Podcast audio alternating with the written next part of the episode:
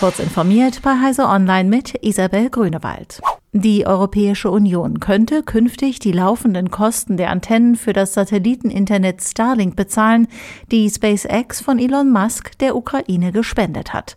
Das berichtet die Financial Times unter Berufung auf einen diesbezüglichen Plan, den der EU-Außenbeauftragte Josep Borrell ausarbeiten lässt.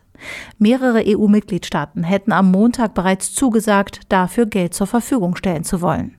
Zwar hat Musk am Wochenende nach einigem Hin und Her doch noch versichert, die anfallenden Kosten unbegrenzt übernehmen zu wollen, bei der EU gebe es inzwischen aber Besorgnis über seine Zuverlässigkeit. Geprüft werden solle deshalb, ob mit SpaceX ein Vertrag über die zur Verfügungstellung abgeschlossen werden soll. Damit wäre man nicht mehr von Musks persönlichen Entscheidungen abhängig. Parallel sollen aber auch Alternativen zu Starlink geprüft werden. Die Video Electronics Standards Association hat den DisplayPort 2.1 Standard finalisiert. Er stellt ein Update zur bisherigen 2.0 Version dar, das insbesondere das Zusammenspiel mit dem USB Typ C Anschluss und dem USB 4 Protokoll verbessern soll.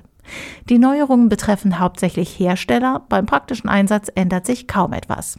Einzig ein neues Bandbreitenmanagement-Feature soll die Nutzung der vorhandenen Übertragungsrate verbessern, wenn ein DisplayPort-Signal über eine USB-4-Verbindung getunnelt wird, zusammen mit einem Datensignal.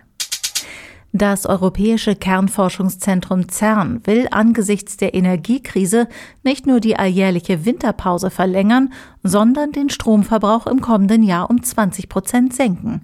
Das teilte der Betreiber des weltgrößten Teilchenbeschleunigers mit, nachdem die bereits absehbaren Maßnahmen konkretisiert wurden. Auch das deutsche Elektronensynchrotron in Hamburg spürt dem US-Wissenschaftsmagazin Nature zufolge die Folgen der stark angestiegenen Energiepreise.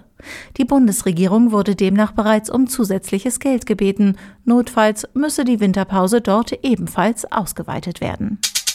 Google sperrt 4K-Videos nicht länger hinter einer Paywall weg.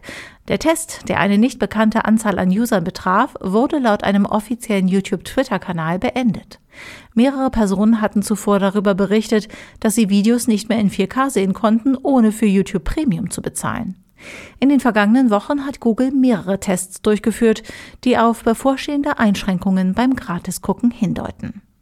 Diese und weitere aktuelle Nachrichten finden Sie ausführlich auf heise.de.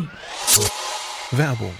An die Tastatur, fertig, los. Bewirb dich jetzt für ein duales Studium in der BDBOS Telekommunikation für die Bundesbehörden. Bei uns bekommst du dein rundum sorglos Paket. Monatliches Studienentgelt, IT-Ausstattung, sinnstiftende Tätigkeit, Aussicht auf unbefristete Übernahme und vieles mehr. Klingt unmöglich, ist es aber nicht. Mehr Informationen findest du unter www.bdbos.de